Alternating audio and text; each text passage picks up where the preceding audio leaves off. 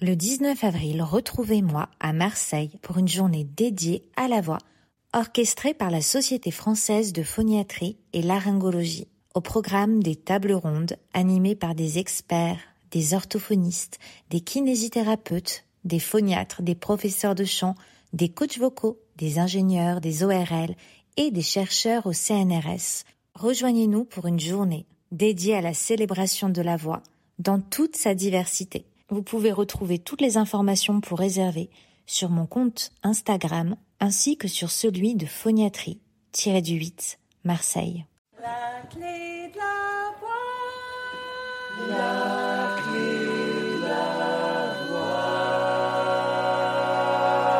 voix. Bienvenue dans la clé de la voix. Ensemble, partons à la rencontre d'artistes, de professionnels de la voix et de thérapeutes holistiques pour vous aider à trouver votre propre voix dans tous les sens du terme. Je m'appelle Clémentine, je suis la créatrice de ce podcast. Je suis chanteuse, coach vocal, sophrologue et praticienne en breathwork. Si vous voulez réserver une séance avec moi, les infos sont dans la description ainsi que le lien pour trois exercices gratuits à télécharger. Si le podcast vous plaît, abonnez-vous. Je vous invite également à le noter et à mettre un commentaire sur votre plateforme d'écoute pour permettre à d'autres personnes de le découvrir. Ou vous pouvez le partager sur les réseaux sociaux en m'identifiant à Clémentine Copolagne pour que je vous repartage. C'est d'ailleurs l'endroit où vous pouvez me proposer vos idées d'invités, vos thématiques et suivre l'actualité du podcast. Bonjour, je suis heureuse de vous retrouver pour ce nouvel épisode.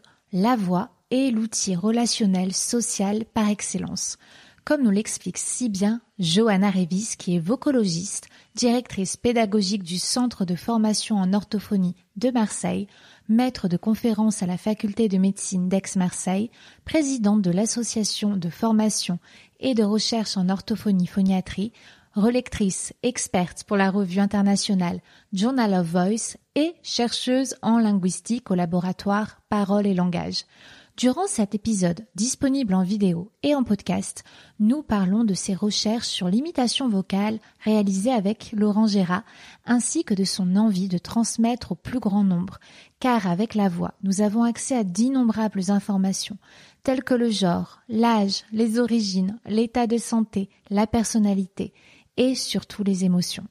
Je vous invite à plonger avec nous dans l'univers intime de la voix. Bonjour Johanna. Bonjour Clémentine. Alors je suis très heureuse de vous recevoir dans le podcast. Mais le plaisir est partagé. Je voulais vous demander quel est votre premier souvenir marquant en lien avec la voix? J'en ai plein qui sont tous euh, extrêmement liés à ma mère en fait. Ma mère a toujours chanté. Du matin au soir, du soir au matin et les seuls moments où elle ne chante pas, c'est quand elle parle en vérité. Donc la voix a toujours eu une place très importante dès mon enfance, dès mon plus jeune âge. Elle aimait beaucoup euh, nous raconter des histoires en prenant la voix des personnages, elle inventait des histoires et finalement pour moi la voix a toujours été un terrain de jeu immense et fascinant. C'est ce qui vous a donné envie donc de devenir d'abord orthophoniste. Oui. La plupart des orthophonistes viennent à ce métier par intérêt pour euh, le travail avec les enfants, avec le langage. Moi, je suis rentrée directement par la porte de la voix. Voilà, je je pressentais que mon épanouissement professionnel s'organiserait autour d'un travail euh, sur la voix. J'avais malheureusement pas le talent de faire du chant une profession. Vous avez pris des cours de chant? Jamais, non. Mais j'ai une grande carrière de chanteuse de salle de bain derrière moi, comme comme on est très nombreux d'ailleurs à, à la voix. Et donc finalement, ça s'est davantage organisé dans l'axe du soin. Voilà. Et donc effectivement, aujourd'hui, la voix est au centre de mon monde du point de vue thérapeutique et aussi du point de vue de l'enseignement, puisque je, je travaille aussi à la, à la, faculté de médecine de Marseille où, où, je fais les enseignements de voix pour euh, les étudiants en orthophonie. Quel rapport entretenez-vous avec votre voix? Oh, j'ai un rapport assez serein avec ma voix.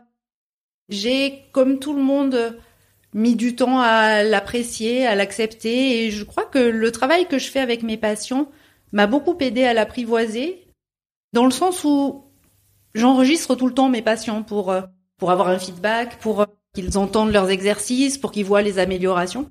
Et finalement, ma voix est toujours sur ces enregistrements aussi. Et donc, à force de l'entendre, j'ai fini par lui trouver euh, des qualités de d'expressivité essentiellement. Je crois que c'est ce que j'aime le plus dans ma voix, c'est son expressivité. Hmm. Et je voulais vous demander, qu'avez-vous appris sur la voix, la vôtre et celle des autres au fil du temps? Ça va vous paraître très présomptueux ce que je vais vous dire et en même temps c'est euh, tout à fait sincère. Je, je pense que je sais la voix.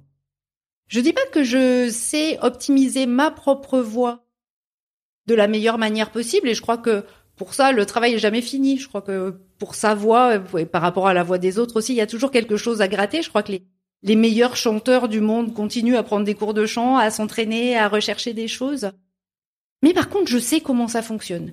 Je sais comment ça marche. J'ai l'intuition chez l'autre de voir euh, comment il s'en sert, comment on pourrait modifier des choses pour que ce soit plus facile, moins fatigant ou plus performant. Voilà, je je sais pas quoi vous dire de de plus précis que ça. C'est très holistique ma réponse, mais euh, voilà, je crois que la voix, je sais ce que c'est.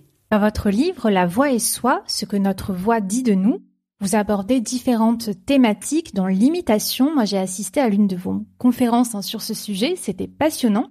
Est-ce que vous voulez bien nous en parler? Oui, le travail sur l'imitation, c'est arrivé à la fin de ma thèse d'université. Donc, moi, je suis orthophoniste. J'ai donc fait mes études d'orthophonie qui duraient quatre ans à l'époque. Puis j'ai été diplômée très jeune. J'avais 21 ans. J'ai eu envie de poursuivre mes réflexions autour de la voix et donc j'ai enchaîné avec un, un DEA, maintenant ça s'appelle des masters, à l'époque c'était un DEA, ça me rajeunit pas.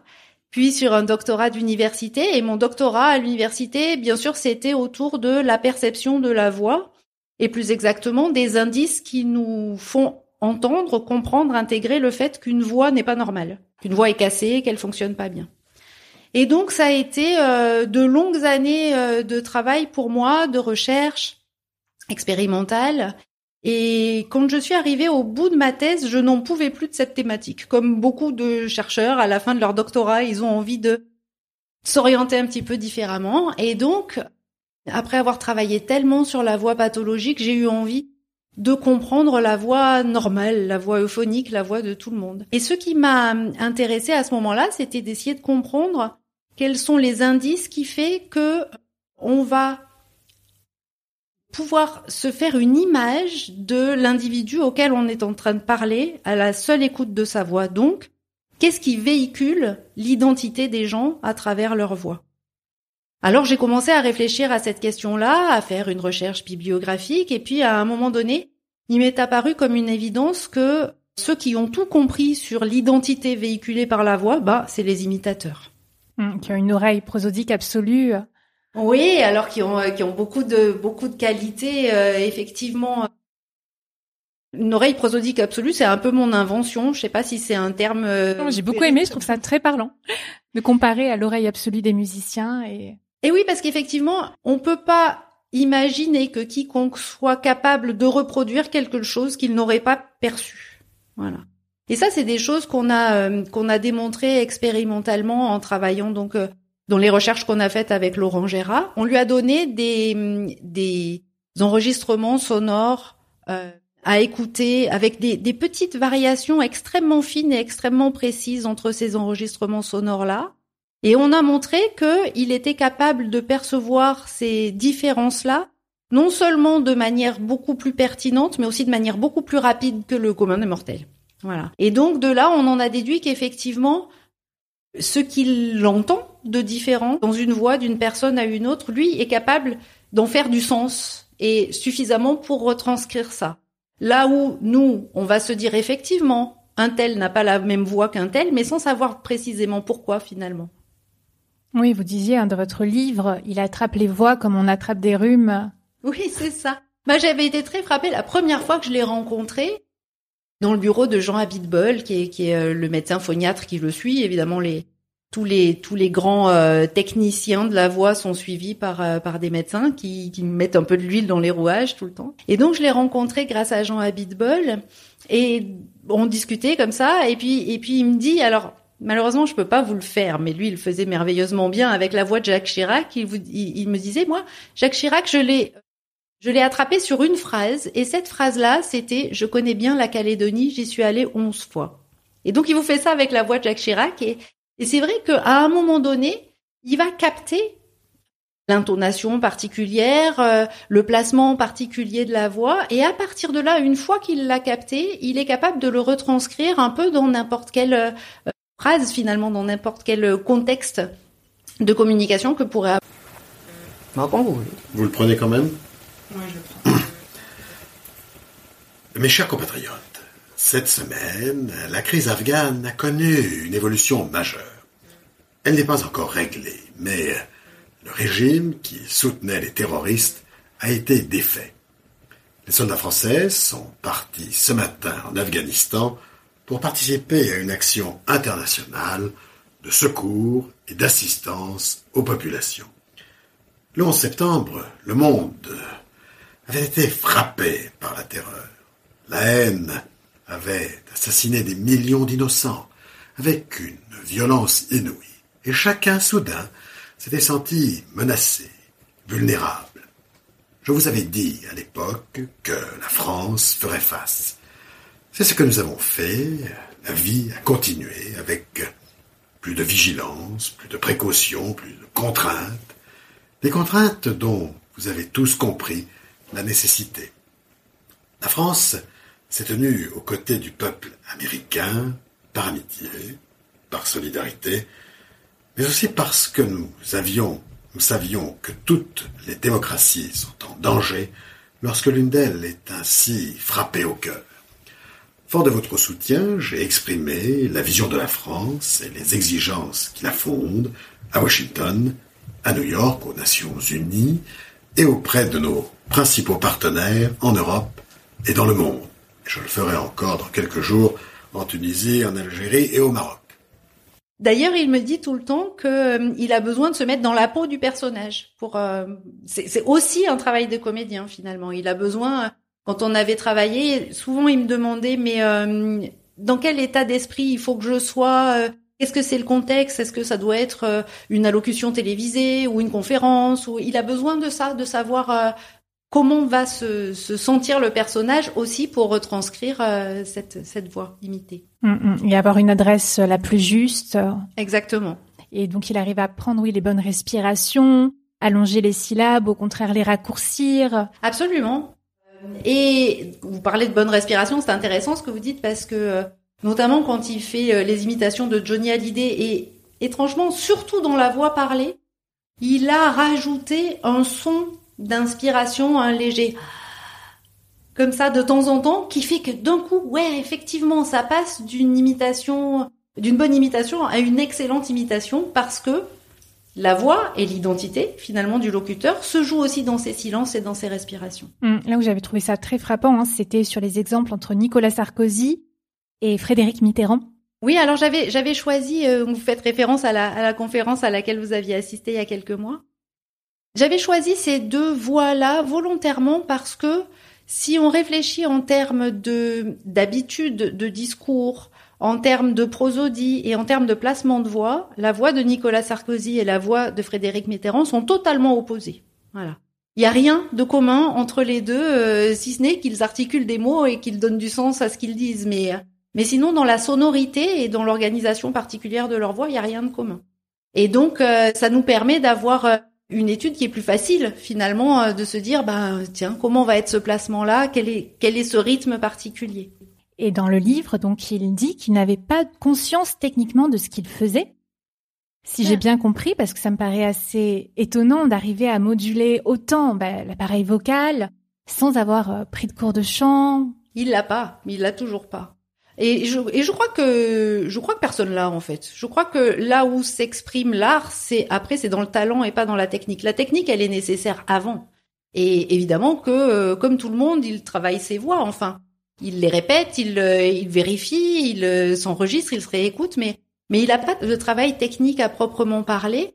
Et je crois que c'est vrai aussi chez les chanteurs en fait. Quand vous êtes à l'entraînement, vous vous dites peut-être que à ce moment-là, vous avez besoin de faire un son plus clair, ou un peu plus puissant, ou euh, d'être préférentiellement en voix de tête ou en voix de poitrine. Mais une fois que vous êtes sur scène, vous êtes dans votre musique. Mm. Oui, ce que me disait moi mon prof de chant au conservatoire, c'était que souvent les meilleurs chanteurs n'étaient pas les meilleurs professeurs parce qu'ils étaient tellement doués qu'ils savaient pas expliquer comment ils faisaient que pour les autres, on a besoin de passer vraiment par un process et après on peut être plus à même de le de l'expliquer aux autres. Sans compter que c'est quelquefois ce qui marche pour l'un ne marche pas forcément pour l'autre en plus. Donc euh, non, il est dans une dans une espèce d'instinct euh, avec euh, cette intelligence là de savoir percevoir, de savoir reproduire. Il faut savoir quand même que il a commencé par jeu, à imiter des voix quand il avait 4 ou 5 ans, Laurent Gérard. Et ça lui plaisait tellement qu'il a fait ça à longueur de temps. Donc fatalement, il a beaucoup d'expérience, beaucoup d'entraînement, et, et, cette chose-là est rentrée dans son fonctionnement. J'imagine que beaucoup des chanteurs qui viennent vous euh, vous consulter, j'allais dire, mais qui, qui viennent euh, prendre des, des cours de chant avec vous, ils ont tous déjà chanté, même les débutants. Ils ont tous déjà expérimenté euh, leur voix, et probablement qu'il y en a certains qui ont déjà une voix qui est euh, drôlement bien placée et, et, drôlement chouette déjà. Oui, et ce qui est marrant, c'est que beaucoup de chanteurs, et moi la première, très souvent on a commencé enfant par faire des imitations. Ce qui est bien, c'est qu'en fait les enfants n'ont pas de limite parce qu'en fait ils n'ont pas le problème d'inhibition qu'on ressent tous par rapport à notre voix une fois qu'on est un peu adulte. Moi, quand je prends mes patients en charge, ce sont des, gens qui donc rencontrent des difficultés vocales. Je suis pas comme vous en train d'optimiser la voix de chanteurs qui ont déjà de jolies voix. Moi, j'essaye de de guérir des nodules, de de rendre plus clair une voix cassée, et, donc on, rentre dans un cadre un peu différent. Mes patients, je les fais tous chanter, tous, quel que soit l'état de leur corde vocale, et, je fais même chanter de temps en temps des gens qui ont eu un cancer, à qui on a enlevé un petit morceau de larynx. Donc tout le monde peut chanter finalement. Je vous laisse imaginer d'ailleurs le bonheur que que ça peut être pour euh, un patient à qui on a enlevé un morceau de larynx, euh, de découvrir qu'il peut encore chanter. Alors bien sûr, on va pas faire du balavoine, mais déjà chanter du Gainsbourg, c'est quelque chose de faramineux pour eux. Mm. Et ce que je rencontre toujours systématiquement chez mes patients à un moment, au début de la prise en charge, c'est euh, cette forte inhibition où euh, en fait ils n'osent pas, ils ont honte. Voilà. Et moi je crois que dans la voix, en fait, tout peut fonctionner correctement à partir du moment où on s'en donne les moyens et où on l'assume. Vous rencontrez sûrement la même chose. De temps en temps, on donne un exercice nouveau qui est euh, peut-être qui ressemble un peu à une grimace vocale et qui est peut-être un peu ridicule ou perçu comme ridicule et, nos patients ou nos élèves, dans ces cas-là, ils vont le faire à minima, presque en chuchotant. Mais ça peut pas marcher comme ça. Voilà. C'est à partir du moment où on assume la chose, où on la vit intégralement et on fait tomber cette barrière d'inhibition, qu'on va réussir à faire quelque chose euh, qui va nous emporter plus loin. Comme le font les enfants. Voilà, donc chez les enfants, cette chose-là, il n'y a pas de barrière. Ils s'en fichent d'être ridicules. Au contraire, ils aiment bien expérimenter des choses un peu étranges et, du coup, ça leur donne des capacités euh, énormes pour progresser.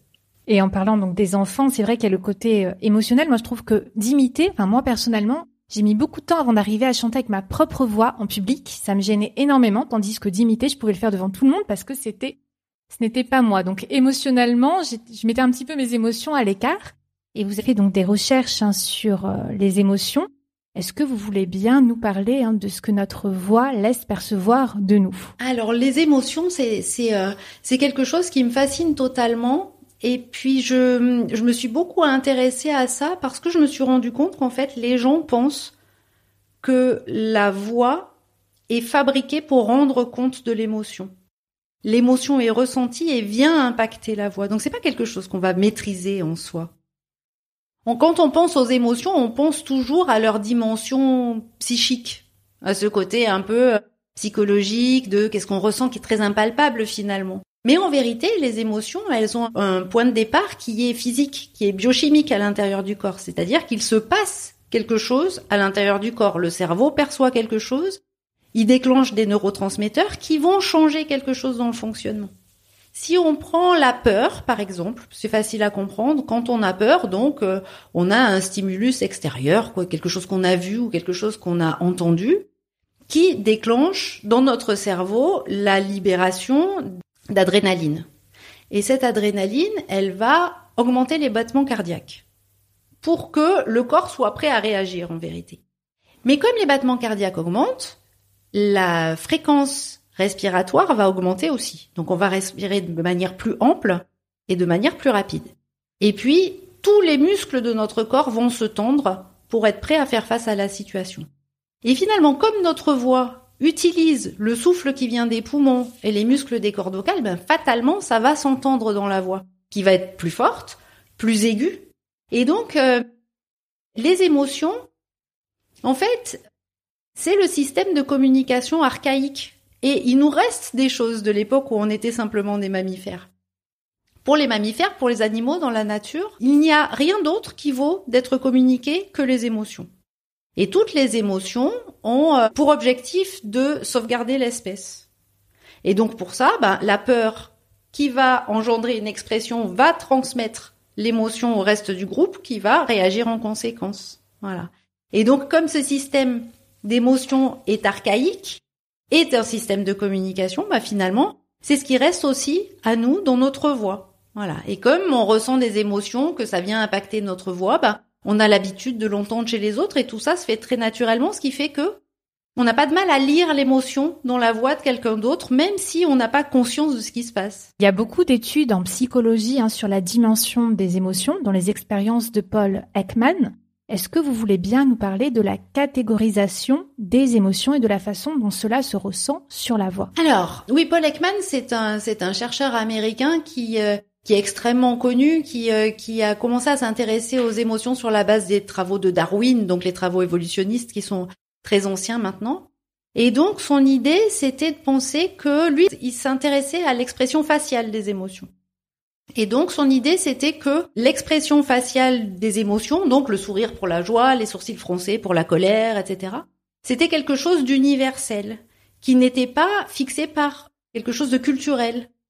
Et donc il est, euh, alors je vous la fais courte, mais bon, il est, il est parti euh, en Papouasie, Nouvelle-Guinée, euh, dans une population de chasseurs-cueilleurs qui n'avaient jamais vu l'homme blanc, qui n'avaient jamais été soumis à quelque hum, traces culturelles ou sociologiques que ce soit.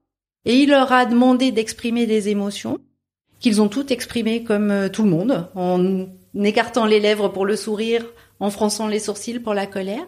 Et ils ont été capables de reconnaître les émotions sur des photographies prises sur, euh, sur des gens de n'importe quel pays. Donc il a montré comme ça que l'expression des émotions était universelle. À la suite de ça, longtemps après, mais sur les, en tout cas sur les bases de ces travaux-là, c'est Pascal Belin, qui est un chercheur de l'Institut de neurosciences de la Timone ici à Marseille, qui a fait la même chose, la même expérience à partir de l'expression vocale des émotions, et qui a montré la même chose.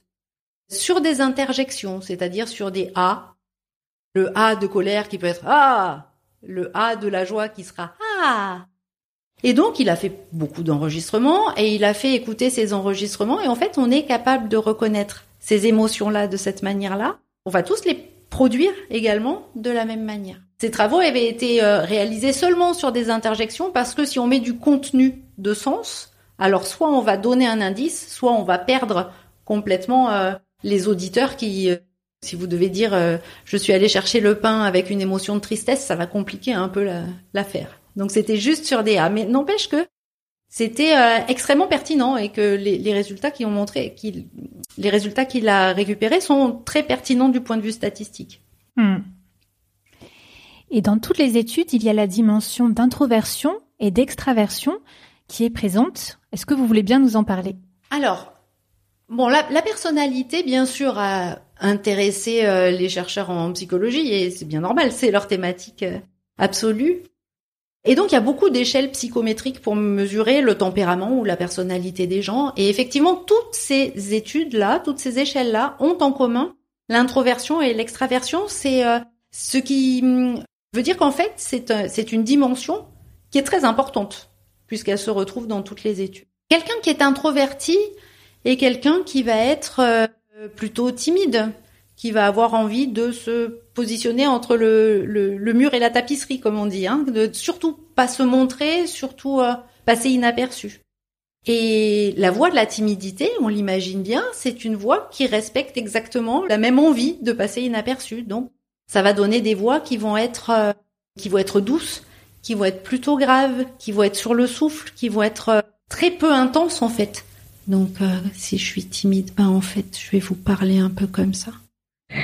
Ben, je demandais un petit peu de temps avant la prise pour pouvoir euh, me mettre dans le sentiment et puis après, euh, ça coulait tout seul. Comme une vraie pro, alors oh, Je sais pas s'ils font comme ça. Bah, je sais pas, t'as pas demandé un peu à, Jane?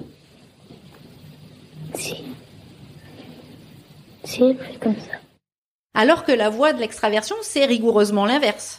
Les gens extravertis sont des gens qui euh, qui sont très volubiles, euh, qui euh, qui ont envie d'être le centre de l'attention pour le coup, et qui donc vont utiliser une voix qui est beaucoup plus empreinte d'énergie, avec des voix qui sont plus aiguës, avec des intonations beaucoup plus marquées, des aigus plus aigus, des graves plus graves.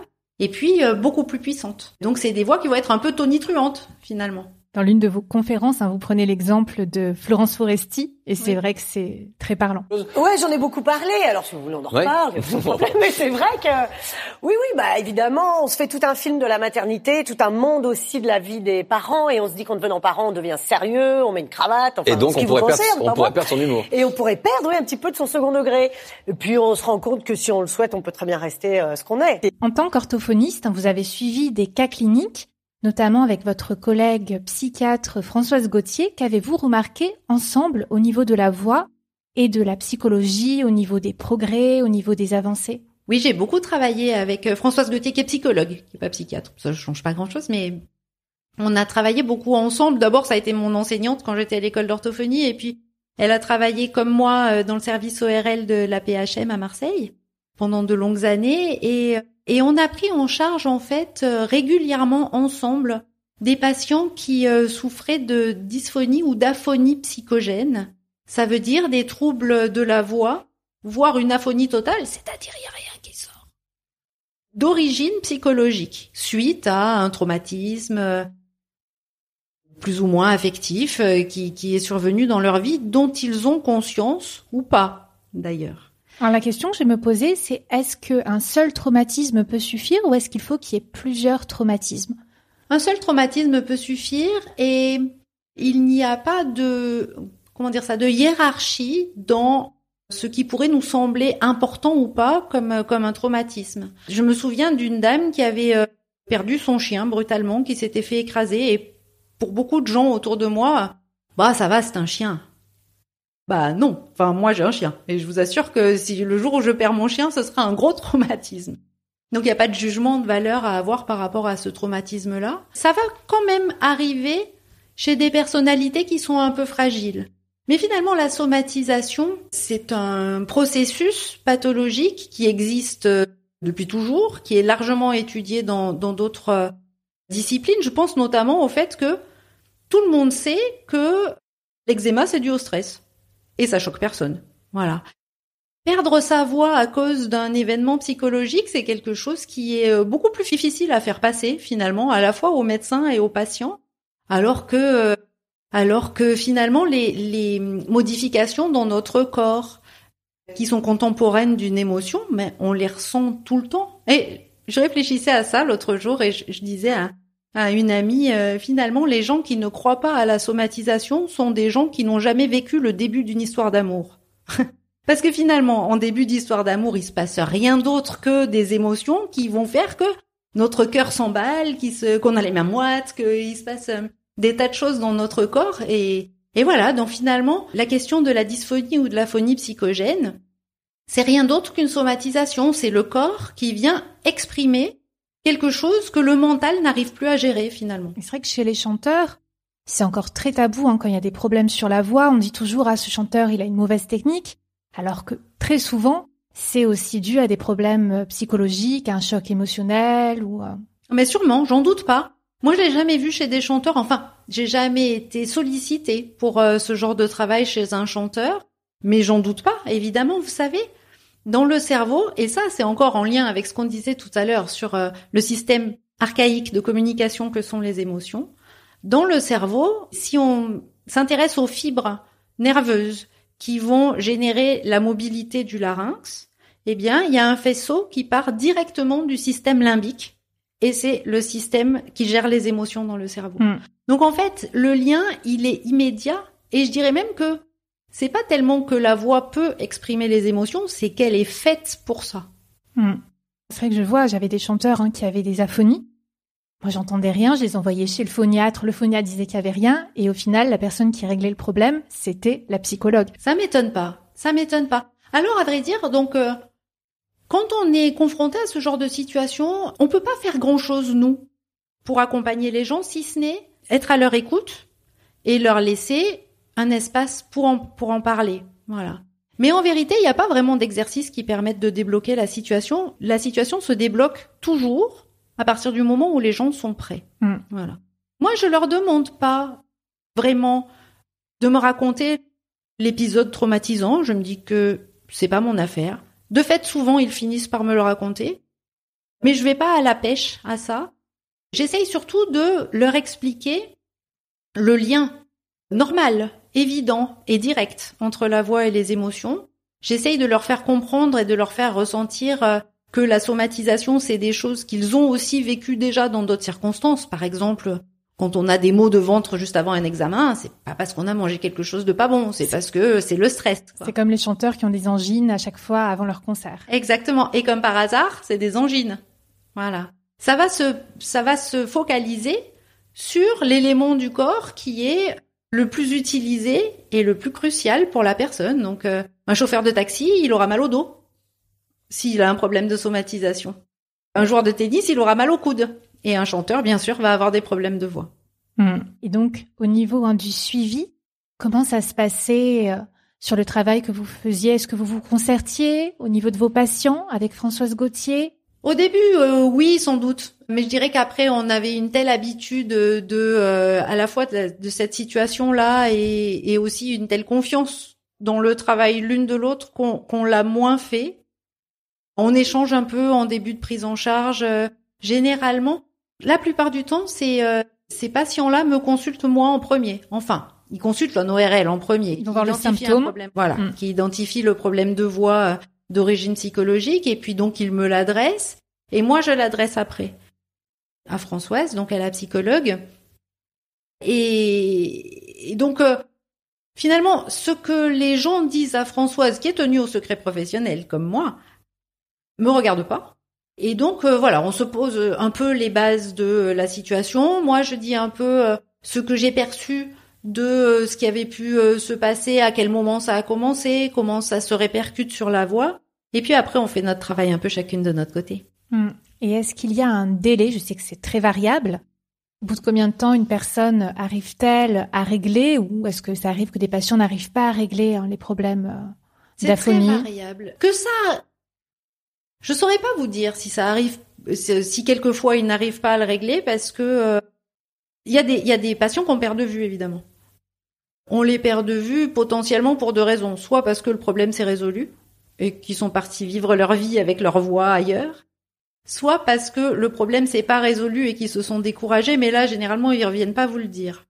Donc euh, c'est un peu difficile de, de, de savoir ça, mais en vérité, moi j'ai le sentiment que ça finit toujours par céder. Je pense à une patiente que j'avais suivie qui venait me voir de Toulouse une fois par mois ou toutes les trois semaines parce que ça lui permettait d'obtenir pas mal de bénéfices secondaires finalement. Elle, si il fallait qu'elle aille consulter si loin de chez elle, c'est que manifestement son problème devait être très très grave et que voilà donc. euh, et, et donc je l'ai suivie pendant un certain temps. Euh, J'étais capable de faire euh, des sons avec sa voix, mais jamais dans la communication. C'est-à-dire qu'elle elle pouvait fredonner, mais elle pouvait pas vous parler. Et puis je l'ai plus vue pendant un long moment, et puis euh, peut-être six mois après, elle m'envoie un petit SMS pour reprendre rendez-vous, et là je la vois arriver avec sa voix. Et elle me dit, Madame Révis, je suis contente de venir vous vous remercier parce que vous m'avez aidé. Bon, peut-être, j'espère. Mais elle était sur béquille.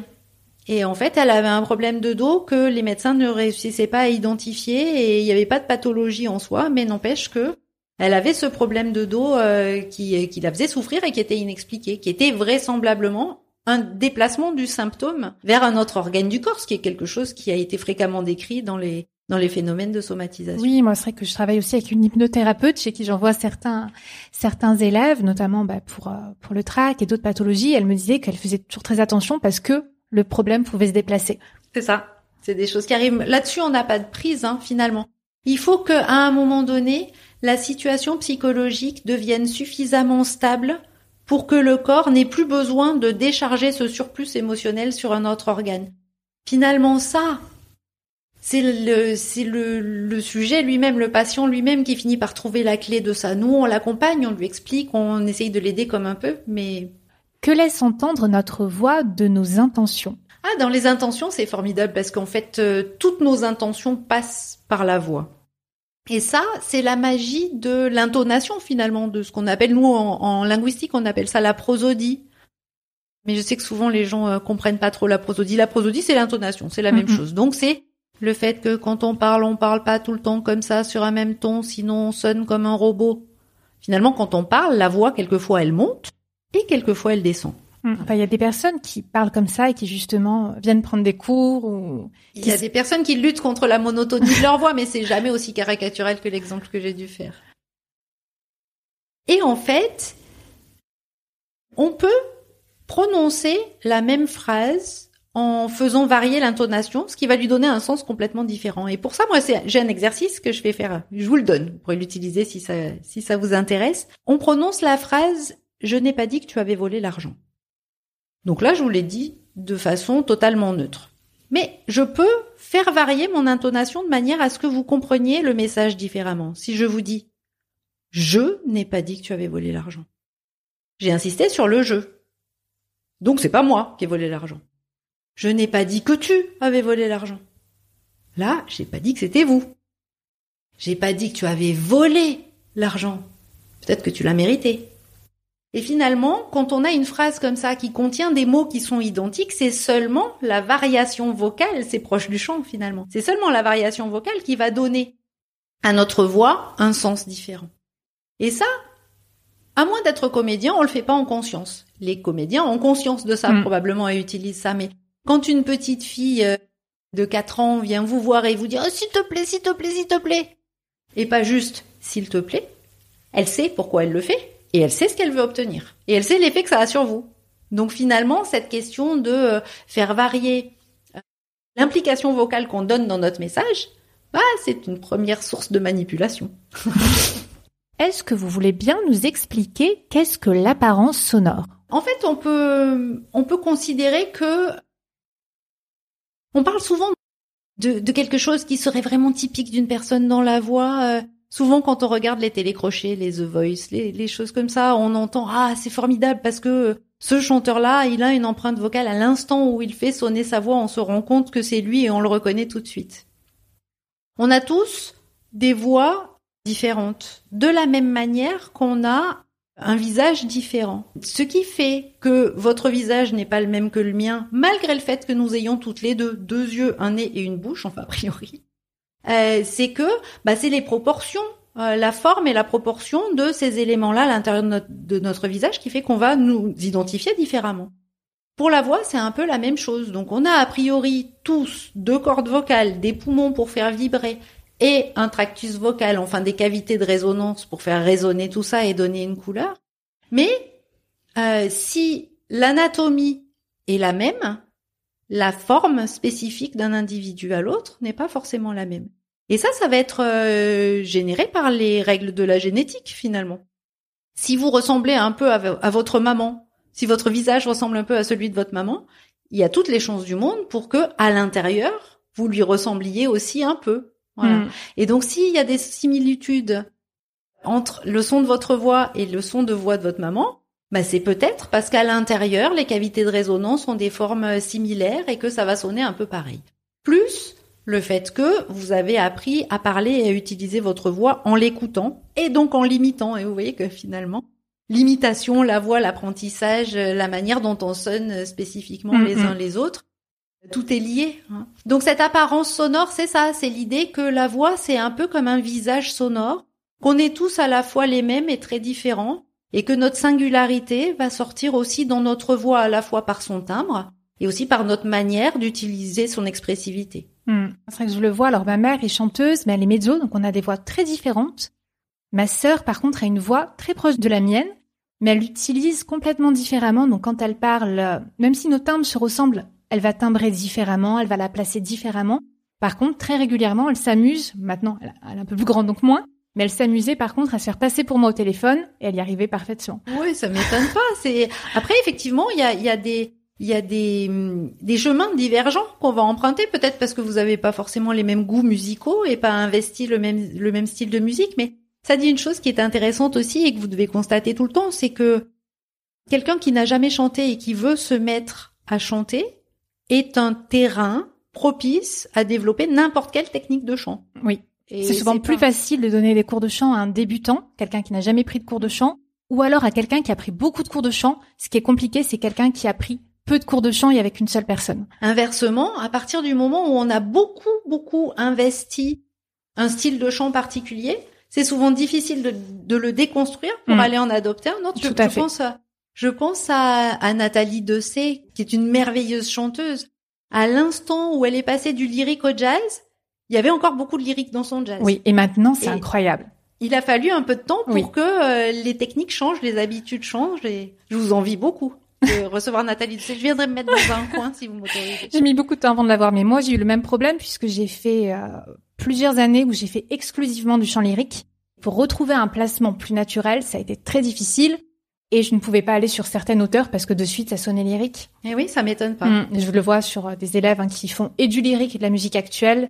C'est pas évident de concilier les deux euh, quand on a favorisé, surinvesti euh, l'une des techniques. Et d'ailleurs, je vais me permettre de vous poser une question. Alors, on va inverser un peu les rôles un instant. Très longtemps, très longtemps, je suis un peu plus âgée que vous, donc j'ai des références peut-être un peu plus anciennes. L'apprentissage du chant était, de fait, forcément, l'apprentissage du chant lyrique Oui. et du chant d'opéra. Mm. Et donc, ça a évolué, ça, quand même, Oui. maintenant. C'est assez récent. Hein. C'est assez récent. C'est vrai que pour beaucoup de gens encore, la norme, on pense que c'est mieux de faire du chant lyrique. Alors que parfois, je vois des gens qui veulent faire que de la musique actuelle. Ils pensent que ça serait mieux d'aller voir un professeur de chant lyrique. C'est resté un petit peu la référence, comme pour certains, de se dire on commence la danse par la danse classique, alors que maintenant, il y a plein de techniques qui existent. Avant, il y avait que le conservatoire qui existait, le conservatoire restait euh, essentiellement lyrique. Hmm, Donc oui, ça a évolué, mais c'est encore assez... euh, Moi, je l'observe depuis une dizaine d'années, ce changement-là. Mais euh, c'est vrai que c'est resté un petit peu la norme. Après, C'est- bien de travailler les deux, mais c'est différent. C'est amusant l'analogie que vous faites avec la danse classique. Mm. Effectivement, chez les danseurs classiques qui se mettent au contemporain, bah souvent on, on voit encore dans le geste une empreinte classique euh, qui reste. C'est ça, moi je fais des, je prends des cours de danse orientale et ma professeure de danse me disait qu'elle a eu pendant longtemps parmi ses élèves une danseuse du Bolchoï. Et je lui dis, ah bah, elle devait avoir une super mémoire, elle devait bien travailler. Elle me dit, bah, c'était très compliqué parce qu'elle dansait comme une danseuse classique. Hmm, C'est pas le même feeling. c'est ça. Donc vous avez parlé des sosies vocaux. Et par rapport à l'apparence sonore aussi, parfois on peut être un peu désarçonné quand on a une personne au téléphone. En général, je trouve que c'est assez fidèle. Moi, je vois les gens m'appellent pour des cours de chant. En général, euh, l'idée que je m'en fais est très très fidèle à la personne que je vais recevoir, mais parfois je me rappelle d'une dame qui avait une voix extrêmement jeune. Je m'attendais à voir arriver une jeune femme de 20 ans, et puis c'était une dame qui avait la cinquantaine euh, passée. Et c'est vrai que parfois on est un peu surpris quand on voit la personne. Ah c'est ça, c'est amusant effectivement. Alors je vais vous étonner. Il y a euh, des travaux de recherche qui ont été menés par un par un immense chercheur qui s'appelle Ingo Tidze, qui est celui qui Mm. a inventé toute la recherche dans le domaine de la voix. Et j'imagine que Nathalie Henrich Bernardoni avait dû vous en parler probablement d'Ingo Il me semble pas qu'elle en avait parlé. J'ai vu plusieurs de ses conférences. Ingo, il a fait, il a fait une étude il y a quelques années qui montre que on est capable de percevoir l'âge d'un individu au téléphone à plus ou moins 5 ans près, Mm. ce qui est incroyable comme niveau de précision en vérité. Et pour autant, il nous est tous arrivé l'anecdote que vous venez d'expliquer, de- d'être étonné par une voix qui était euh, juvénile pour un locuteur qui l'était moins, ou l'inverse d'ailleurs. Et ça, c'est drôle parce que euh, ça veut pas dire que ces conclusions ne sont pas vraies. Ça veut dire au contraire qu'elles sont vraies. On arrive tellement bien, dans la plupart des cas, à identifier l'âge de quelqu'un que le jour où on n'y arrive pas, ça nous marque beaucoup. Ça nous étonne beaucoup. Et comme finalement on ne se souvient bien que de ce qui est sorti de notre quotidien, qui est sorti de notre norme, bah on se dit ah finalement non la voix euh, on peut pas on peut pas identifier l'âge de quelqu'un. Mais en vrai si, la plupart du temps ça marche, c'est l'exception qui confirme la règle et qui donc nous marque beaucoup. Hmm, C'est comme par téléphone hein, quand on doit, voilà, échanger avec des personnes euh, pour des recrutements ou diverses choses. C'est vrai qu'on entend le dynamisme de la personne, on entend beaucoup de choses qui font que on arrive à se dire, bah, cette personne, ça pourra, ça pourra le faire ou non, et on aura envie, par exemple, de proposer un entretien. Mais je trouve que par téléphone, on entend beaucoup sur le caractère sans être troublé par euh, par les autres facteurs. Tout à fait. Et en fait, vous dites très justement, ce qu'on entend, c'est le tempérament des gens, c'est euh, c'est leur caractère, c'est euh, l'idée, c'est pas de faire de la divination à partir de l'écoute d'une voix, et c'est c'est pas de se faire une image précise comme une photographie en se disant ah elle a une voix de blonde.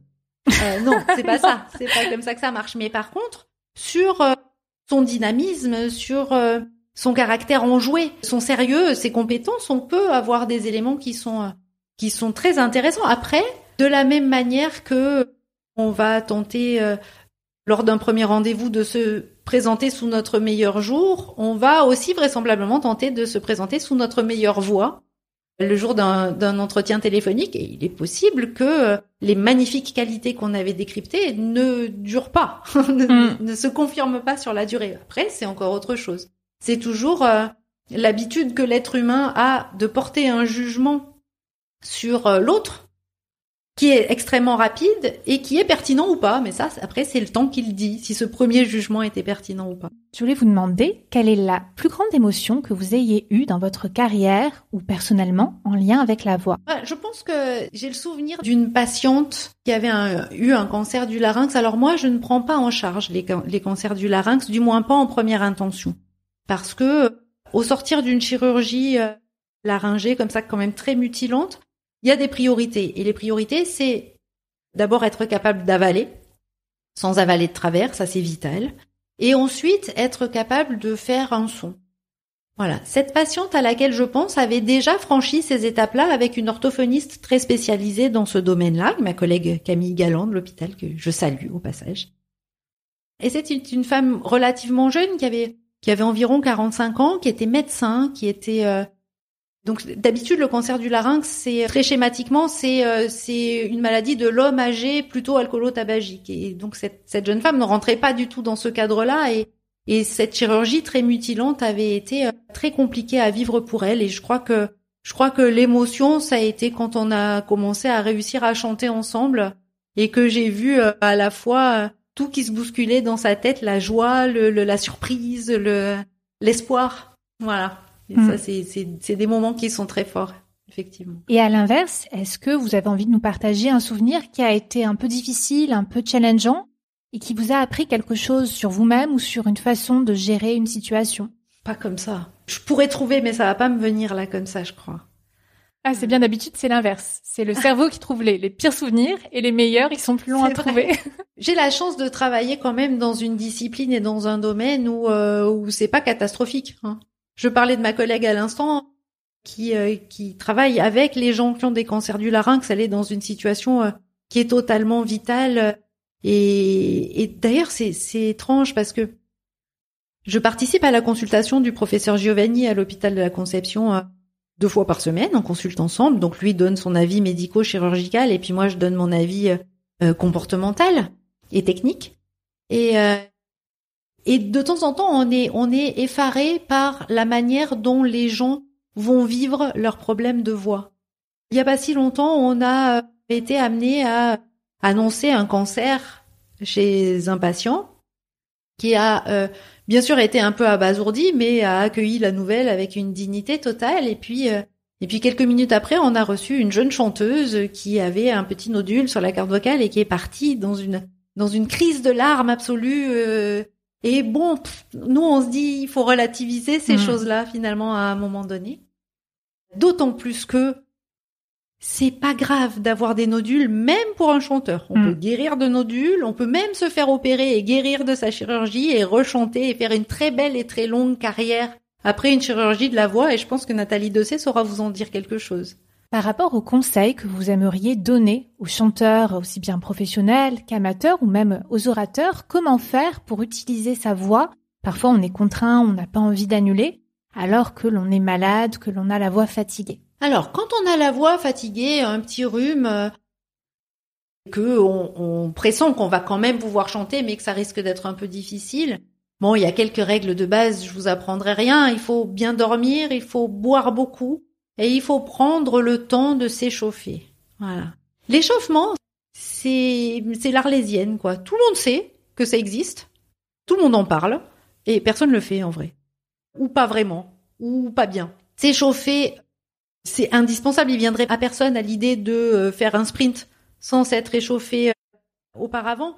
Pour la voix, c'est la même chose. Donc le petit moment d'échauffement est un moment qui est indispensable. Il faut garder en tête aussi que un échauffement, c'est entre 10-15 minutes. Allez, 20 si vraiment vous êtes motivé. Mais l'idée, c'est pas non plus de travailler sa voix avant, pendant une heure avant de monter sur scène, parce que sinon vous l'aurez déjà fatigué avant de rentrer dans le vif du sujet. Ça c'est la surchauffe et ça arrive aussi à beaucoup de chanteurs. euh, Exactement. Mm. Donc pensez, voilà, dormir beaucoup, boire beaucoup d'eau, échauffer sa voix. dans tous les dans tous les petits les petites choses qu'on peut prendre hein, éventuellement euh, de manière naturelle pour adoucir, assouplir un peu. Les médecins disent tous qu'il n'y a rien qui marche. Mais de fait, les, les remèdes de grand-mère sont pas si absurdes que ça, et en tout cas, on fait euh, la preuve de leur efficacité simplement par le fait que les gens se sentent mieux et continuent à le faire. Et donc moi, mon conseil, c'est une tisane avec du thym frais, du miel et du citron, parce que, et là encore, euh, ça suit une, une logique biologique, le thym, c'est aseptisant, le miel, c'est cicatrisant, et le citron, c'est vasoconstricteur, donc ça redonne un petit coup de, de peps à tout ça. Qu'on peut effectivement boire, ou qu'on peut prendre en gargarisme aussi pour que ça vienne tapisser les muqueuses un petit peu plus longuement euh, autour des cordes du larynx et des cordes vocales. Oui. Et par rapport à l'échauffement vocal, est-ce que vous aimeriez nous transmettre une routine d'échauffement vocal? Alors, c'est déjà fait en fait. Il existe un, site internet que que ma, ma collègue et associée Stéphanie Perrière, qui est orthophoniste à Nice, a créé avec Paul Jacquero, qui est phoniatre à Nice. Ce site s'appelle infovoix.com. J'y fais quelques petites participations. Et c'est un site qui est fait à l'usage des gens qui ont des problèmes de voix. Donc il y a énormément d'informations sur euh, qu'est-ce qui peut se passer, qui et quand il faut consulter, quels sont euh, les, premiers gestes d'urgence à avoir par rapport à sa voix pour la préserver, etc. Et puis il y a tout un petit onglet où on a mis en ligne des vidéos d'exercices de, de voix, d'échauffements vocaux, de massages vocaux, on a un spa vocal, il y a tout un truc comme ça euh, que vous pouvez aller voir donc sur internet, ce sera sûrement plus euh, plus visuel et plus facile de le voir en vidéo que d'en parler comme ça. Très bien. Alors je voulais vous demander comment arrivez-vous à faire autant de choses, des conférences, consulter, des formations en présentiel et en ligne? Comment gérez-vous votre temps? Mal. enfin comme je peux. En vrai, je suis un peu boulimique de travail. En fait, euh, peut-être que ça s'est entendu, j'espère que ça s'est entendu. La voix, c'est ma passion en fait. Donc il euh, a rien qui me coûte dès l'instant que ça que ça parle de voix et et, donc en fait, ben je gère les choses un peu au jour le jour. Euh, bon, vous avez bien réalisé que pour qu'on réussisse à se rencontrer pour faire ce podcast, ça a pris quelques mois. Et puis bon, euh, c'est pas toujours facile d'organiser les choses, mais mais en fait, m'occuper de la voix des gens, parler de la voix, l'enseigner, la soigner, euh, l'utiliser moi-même, chanter sous ma douche dans ma voiture tout le temps, c'est ce qui me plaît le plus dans la vie. Donc, euh, ben, ce qui nous plaît, on fait de la place pour que ça rentre. Voilà. Hein, c'est euh, par contre le sport, vous voyez, moins. J'ai plus de mal à trouver du temps pour aller à la salle de gym que pour euh, parler de la voix et, et faire des conférences et tout ça. Ah oui, en préparant votre épisode, j'ai appris quelque chose. Je ne sais pas si ça existe parce que je n'ai pas trouvé sur Internet, mais vous en parliez dans une conférence d'un système de reconnaissance vocale qui alerte le pilote de son état de fatigue en lien avec la voix et qui lui annonce que c'est le moment de passer la commande au copilote. Oui, c'est des choses qui existent. Vous seriez étonné hein, de tout ce que la technologie est capable de faire à partir de la voix. le site de rencontre euh, sur la voix aussi. Oh, il y a plein de choses. C'est euh, l'imagination est sans limite pour ces choses-là. Effectivement, ça existe. L'étude que je mentionne dans mon livre était une étude qui avait utilisé seulement le canal vocal pour euh, pour vérifier euh, donc l'état de fatigue des pilotes. Bah, quand on se fatigue, on a le, la hauteur de la voix qui diminue. La voix devient légèrement plus grave, elle devient un peu moins forte. On a le débit de parole qui se ralentit, on a euh, l'articulation qui devient un petit peu moins précise. Et tout ça sont des éléments qui peuvent être pris en compte pour effectivement, vous savez, les pilotes, euh, ils sont tout le temps en train de parler, on s'imagine pas, mais ils sont tout le temps en train de donner des indications euh, à leur base. Euh, et, donc, effectivement, ça existe. À ma connaissance, ce n'est pas exclusif, c'est-à-dire que non seulement ils ont des mesures vocales, mais il y a aussi des capteurs de battements cardiaques, de, de, de réponse électrodermale, etc., qui font que tous ces indices-là mis bout à bout peuvent permettre d'alerter les pilotes sur leur état de fatigue, là où leur interlocuteur sera peut-être moins perspicace ou en tout cas peut-être trop concentré sur le contenu des choses qui sont dites pour s'intéresser aussi à la sonorité de la voix et aux indices qu'elle pourrait donner. Hmm, J'ai trouvé ça très intéressant. Est-ce que vous voulez bien nous parler de vos livres? J'ai euh, j'ai donc écrit un livre qui est sorti en 2013, je crois, qui s'appelle La voix et ce que notre voix dit de nous, qui en fait, euh, j'avais pas du tout l'intention d'écrire un livre à l'époque. Je voulais faire un support de cours pour mes étudiants de première année, et puis euh, et puis j'ai commencé à mettre des choses sur le papier, et puis je me suis rendu compte que j'avais pas fini le premier chapitre et que j'avais déjà 80 pages. Et donc je me suis dit bon, il y a peut-être moyen d'en faire autre chose. Et donc je me suis lancée dans cette aventure que j'ai tellement aimé. J'ai tellement aimé faire ça parce qu'en fait, j'ai appris tellement au fur et à mesure. Chaque fois, j'avais de nouvelles idées et puis je me disais bon, il faut quand même étayer ça scientifiquement. Donc je faisais des recherches bibliographiques et du coup, j'ai tellement appris en écrivant ce, ce livre. Ça vous a pris combien de temps? Ça m'a pas pris beaucoup. Ça m'a pris neuf mois, une grossesse. Parce que j'ai eu la chance à cette époque-là de pouvoir être un peu euh, déchargée de certaines de mes tâches hospitalières et, et universitaires euh, pour faire ça. Donc euh, j'étais pas à temps plein, mais enfin j'y passais l'intégralité de mes week-ends et, et, et probablement deux ou trois demi-journées dans la semaine. Tout ce qui venait entraver ce travail d'écriture me cassait les pieds. J'avais envie de faire que ça quand j'étais plongée quand j'étais plongée là-dedans. Et donc mon objectif c'était de rendre la chose digeste tout en ne disant rien qui ne soit pas scientifiquement publié, reconnu et expérimentalement validé. Donc j'ai fait ce travail de lire la science, de comprendre la science et de la mâcher et la retranscrire de manière, j'espère, compréhensible. J'ai fait de mon mieux pour ça, mais j'ai beaucoup aimé faire cet exercice-là. Ensuite, il y a quelques années, j'ai j'ai eu la chance et la joie de rencontrer Stéphanie Perrière grâce au professeur Giovanni qui nous a présenté. Et avec Stéphanie, donc, on s'est associés euh, pour écrire un livre qui s'appelle Rééduquer la voix en, en chanson. Je crois que c'est ça. Il me semble, mais Et donc avec Stéphanie, on s'est associés pour écrire un livre qui s'appelle Rééduquer la voix en chanson, dont euh, Monsieur Giovanni a, a- a réalisé un chapitre d'ailleurs sur euh, sur le forçage vocal. Antoine Giovanni a créé un monstre dont il ne maîtrise plus l'existence. Et donc maintenant, on fait euh, on fait des formations pour les orthophonistes.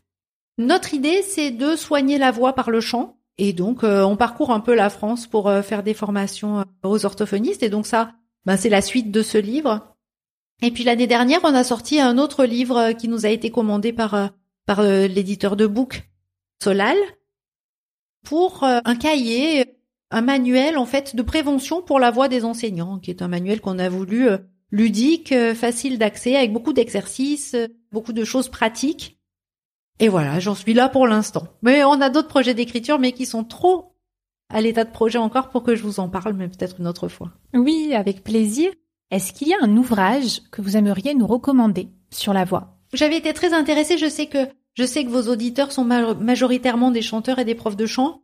J'avais été particulièrement intéressée par le livre de Nathalie Henrich, Bernardoni sur euh, sur la voix chantée. Vous aviez coécrit, non? Oh, j'ai fait un petit chapitre, je crois. Je suis même plus sûre. Il me semble, hein C'est possible. Lors de l'académie d'été. euh, J'étais pas moi à cette académie. Non. J'en ai fait tellement des chapitres d'ouvrages qu'au bout d'un moment, je sais plus euh, quand, pour qui, euh, à quel moment. Il y a un autre livre que j'avais beaucoup aimé qui s'appelle la, La voix invisible et qui avait été écrit par Anne Karpf, hmm. qui est un auteur anglo-saxon qui avait un peu le même fait le même pari que moi, avant moi d'ailleurs, euh, de... la vulgarisation. d'aller chercher dans la science des éléments euh, intéressants et pertinents pour la voix.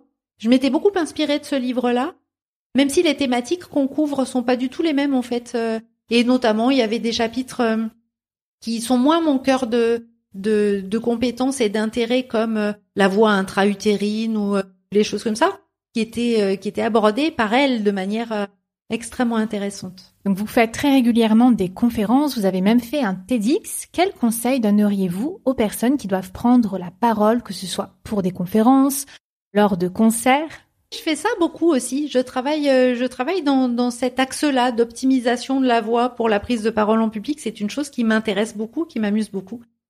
Je vous cache pas que pour le TEDx, j'ai eu la chance d'être moi-même coachée.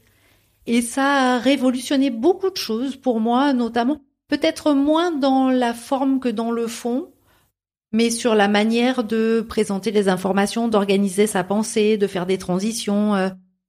Je vous dirais que depuis que j'ai fait ça, je n'ai plus jamais fait de présentation ou de conférence euh, de la même manière. J'avais été coachée par une par une femme formidable qui s'appelle Marina Perret, à qui je rends hommage à cet instant.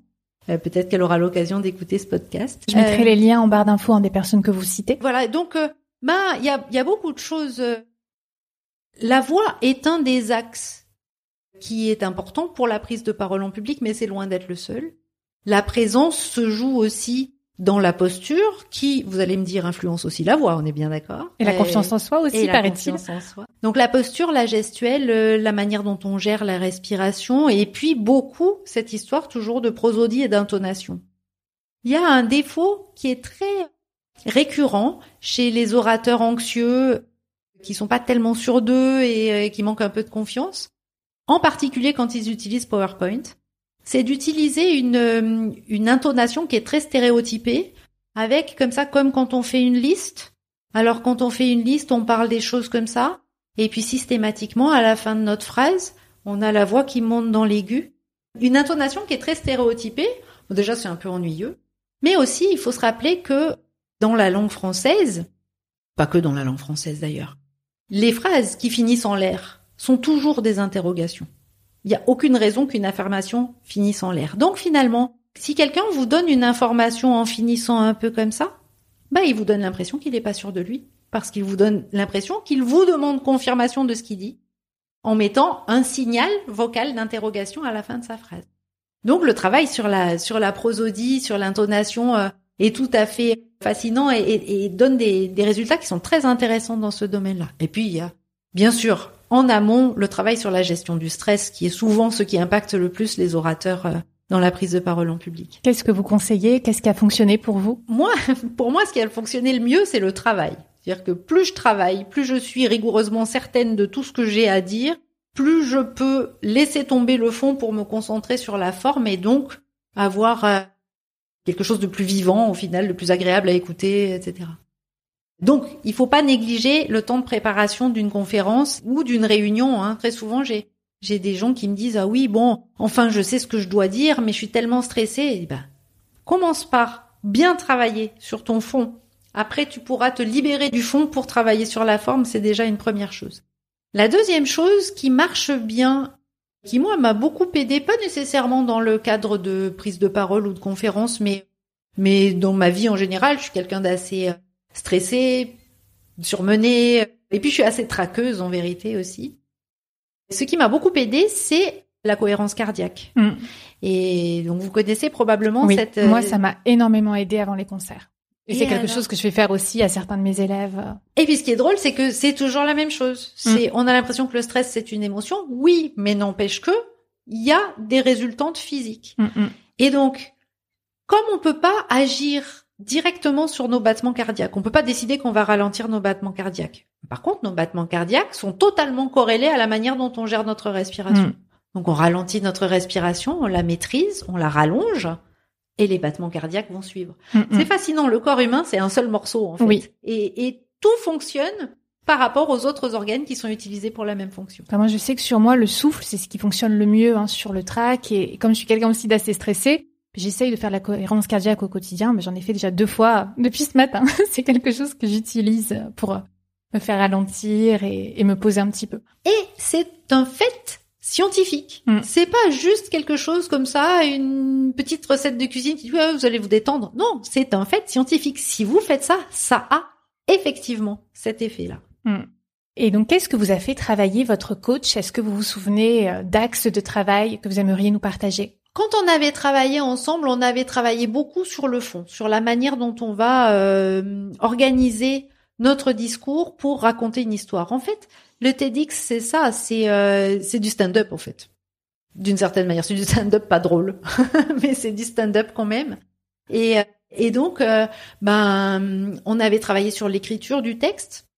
Moi qui avais l'habitude de- d'improviser tout le temps, euh, c'était. Alors, je vous disais tout à l'heure, travailler m'aide beaucoup à gérer mon stress. Donc, quand je vous dis que j'improvisais tout le temps, j'avais toujours une trame assez précise. Mais là, c'était écrit. Oui, c'était pas du par cœur. Exactement. Là, c'est écrit à la virgule près. Et de fait, un spectacle de stand-up, ça nous paraît extrêmement spontané et, et même quelquefois le comédien interpelle quelqu'un dans la salle. Euh, mais c'est marrant parce que j'en avais parlé avec un comédien stand-up un jour qui interpellait quelqu'un qui avait un manteau de fourrure et qui me disait oui, mais enfin, tu sais, au mois de décembre, euh, il y a toujours au moins une personne qui a un manteau de fourrure et que je vais pouvoir interpeller pour les besoins de, de mon spectacle.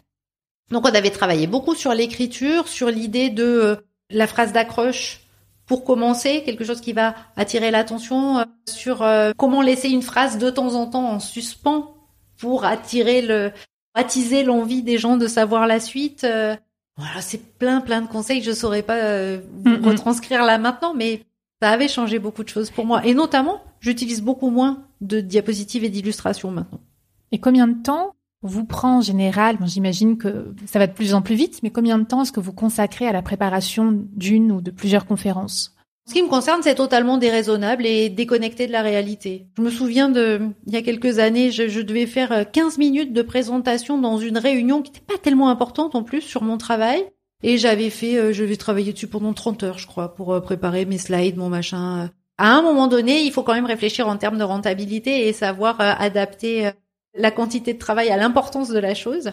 Je crois que vous êtes pareil. En tout cas, je vois que votre souci du détail me, fait dire que vous devez être comme moi. La forme a beaucoup d'importance pour moi. Je crois que quand on, je sais pas, tout, tout compte quoi. Ce qu'on dit, comment on le dit, comment on est habillé pour le dire, comment on a illustré notre propos et donc euh, je vous dirais que c'est totalement déraisonnable. Mais dans les cours de pédagogie, ce qu'on nous dit, c'est qu'a priori, une heure de cours est censée être deux heures de préparation. Hmm. Vos conférences sont aussi très esthétiques. C'est très important pour moi. J'aime beaucoup passer du temps là-dessus et voilà, et je suis j'ai du mal à faire deux fois la même conférence d'ailleurs pour cette raison-là parce que la fois d'après, je suis plus du tout dans l'humeur d'avoir euh, cette illustration-là, j'ai envie d'autre chose, j'ai envie euh, d'un- d'une autre esthétique, d'autre chose. Voilà, donc j'y passe un temps déraisonnable mais c'est de ma faute, j'aime bien ça. Voilà. Monsieur Giovanni me disait un jour mais c'est de ma faute si vous travaillez lentement. Je dis ben non, effectivement. Est-ce que vous auriez un conseil pour euh, essayer de gommer, d'estomper tout ce qui est tic de langage? Il faut y penser. Il y a un certain nombre de de, de choses qui sont euh, un peu frustrantes dans euh, le travail euh, qu'on peut faire avec la voix. C'est-à-dire que, par exemple, j'ai de temps en temps des gens qui me disent ah oui mais je parle trop vite. De fait, je peux constater qu'ils parlent trop vite. Il n'existe pas d'exercice pour vous aider à parler moins vite. Si vous La voulez parler moins vite, et- parlez moins vite. Hmm, hmm. Voilà. Gérer le souffle, faire des faire des segments de phrases plus courts, mais malgré tout, vous avez des gens qui vont quand même, de manière très hachée, continuer à avoir un débit extrêmement rapide sur des segments qui seront Mm. plus détachés et qui seront pas beaucoup plus productifs. Mm, mm. Donc, si vous voulez parler plus lentement, parlez moins vite. Moi, j'ai beaucoup travaillé, en fait, le, mon terrain de jeu pour explorer ma propre voix et, et mes techniques de présentation. C'est c'est mes cours. J'ai la chance de, de faire cours aux étudiants. Je maîtrise le contenu depuis euh, plusieurs années, même si je le réactualise. Je sais ça par cœur, c'est pas difficile pour moi. Et donc, ça me permet de me concentrer sur un, sur un certain nombre de choses. Et quand j'ai débuté, je parlais plus vite. Je laissais ma voix partir dans les aigus un peu avec le stress. On a souvent ça un peu, hein, quelquefois, parce que le stress génère des tensions musculaires. Les tensions musculaires vont tendre davantage les cordes vocales. Si les cordes vocales sont plus tendues, la voix est plus aiguë, surtout chez les femmes. Je sais plus quel était le point de départ de votre question, mais C'était tout ce qui était tic de langage. ah voilà, pour les tics de langage, c'est un peu la même chose. En fait, il faut le faire en conscience. En vérité, des tics de langage, on en a tous, tout le temps. Très souvent, on n'est même pas capable de les identifier. Si on ne s'écoute pas, non. Si on ne s'écoute pas, hum, Stéphanie Perrière m'a dit il y a pas longtemps, ah tiens, tu dis tout le temps ça. J'avais l'impression que c'était la première fois de ma vie que je prononçais ce mot. Et en fait, non. Maintenant que je le sais, je me rends compte que je le prononce tout le temps, tout le temps. Et maintenant que je le sais, je le fais plus. Mais voilà, il y a un travail d'identification à faire. C'est pour ça que travailler en feedback, c'est une chose qui m'intéresse beaucoup et que je fais en routine un peu tout le temps. Je filme les séances. Alors des fois j'ai des films qui servent à rien et que et que je mets à la corbeille aussitôt euh, que la séance est terminée et puis des fois ça nous fait des documents de travail sur lesquels on peut revenir et, et qu'on peut travailler. Alors je, je poursuis un peu sur sur l'idée parce que ça me fait penser à c'est c'est une thématique un peu connexe. Je travaille aussi de temps en temps actuellement, je travaille avec un jeune comédien qui qui veut gommer son accent marseillais. J'ai beaucoup cette demande. Voilà. J'avais fait un film avec ou sans accent. euh. Et effectivement, euh, quand on se rend compte que euh, Plus belle la vie, euh, il n'y a pas un seul comédien qui a l'accent marseillais, on se dit bon, effectivement, ça doit être un enjeu pour eux. Et en vérité, je crois, en fait, je suis assez convaincue que on, on peut très difficilement s'enlever quelque chose. Par contre, on peut prendre quelque chose de nouveau. Et je crois que dans le travail sur euh, sur l'accent, c'est moins l'idée de neutraliser que de prendre notre accent. Et c'est-à-dire d'aller identifier dans un accent plus parisien quels sont les éléments qu'on veut adopter. Voilà. Parce qu'enlever des choses sur, par exemple, si vous dites à votre, à votre, à votre élève, il faut dénasaliser votre A. Alors moi, souvent, c'est des chanteurs. Ils ont davantage de conscience technique. C'est des chanteurs qui, quand ils chantent en français, lorsqu'ils ne sont pas à Marseille, on leur fait un petit peu une, un reproche sur leur accent. Donc, quand ils sont à Marseille, ils le gardent. Et quand c'est en dehors, donc ils ont, ils ont davantage conscience de la technique, tandis qu'effectivement, si c'est des, des comédiens ou juste des journalistes, c'est différent. Oui. Et donc, on va essayer d'aller chercher à adopter quelque chose de nouveau, pas à enlever des choses. Et je crois que c'est ça la clé, en fait. Mais c'est difficile. Et ça encore, ça demande un apprentissage c'est pas tant l'apprentissage qui est long, c'est la répétition en fait. Parce que pour devenir à l'aise avec cette nouvelle façon de fonctionner, il faut le faire, le faire, le faire, le faire, le faire, le faire, le faire tout le temps. Oui, moi ce que je fais, c'est que je leur donne une méthodologie, on se voit quelques fois, et après je leur demande de travailler avec des personnes de leur entourage. Alors là, surtout quand c'est des accents étrangers. Je leur demande de travailler après dans cette optique-là avec des collègues ou des proches euh, français. Oui, c'est ça, et s'enregistrer, se réécouter, vérifier que ça correspond, recommencer, c'est fastidieux. Et vous aviez fait hein, dans l'une de vos conférences une parallèle entre l'accent de Linda Lemay et l'accent de Céline Dion? Oui, parce que finalement, Céline Dion, quand elle chante, on ne perçoit pas son accent canadien qu'elle a quand même cogné, faut le dire, quand elle parle. Quoi, pas toujours. Quand elle quand elle est interviewée en France, il est peut-être euh, quelquefois moins fort que quand elle est interviewée au Canada. Mais en tout cas, elle a un accent assez fort, mais je pourrais pas dire. Euh, mais quand elle chante, on l'entend pas. Alors que Linda Lemay, on perçoit son accent même quand elle chante. Et ça, en fait, c'est c'est essentiellement dû à euh, au style de chant. Céline Dion, elle est elle est vraiment dans un chant de type belt où l'accent est vraiment mis sur la mélodie, la puissance, euh, les cordes épaisses, euh, etc. Alors que alors que Linda Lemay, elle est dans un type de chant qui est plus proche du speech parce que ce qui compte le plus pour elle, c'est que les mots qu'elle a écrits que son texte soit mis en valeur.